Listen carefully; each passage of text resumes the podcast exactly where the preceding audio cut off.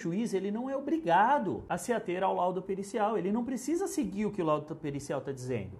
Se o laudo pericial está dizendo que uma atividade qualquer é salubre por ruído e na impugnação a parte consegue demonstrar que não é verdade isso, que aquele laudo não foi feito com a técnica adequada, por exemplo, o juiz não precisa levar em consideração o laudo pericial e vai levar em consideração as informações prestadas pela empresa. E, e, aí entra o trabalho do advogado, e é por isso que a sintonia e a sinergia entre o assistente e o advogado tem que ser muito forte, muito grande. Por quê? O advogado vai fazer a sustentação durante a, a, a audiência das informações prestadas pelo assistente técnico para defender a empresa. Ele vai contestar o laudo da perícia com base no que o assistente escreve.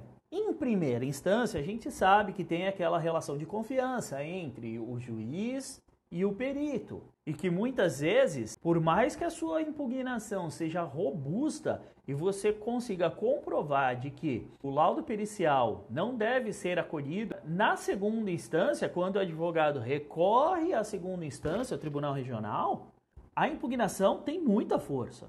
Mas isso é o trabalho do advogado.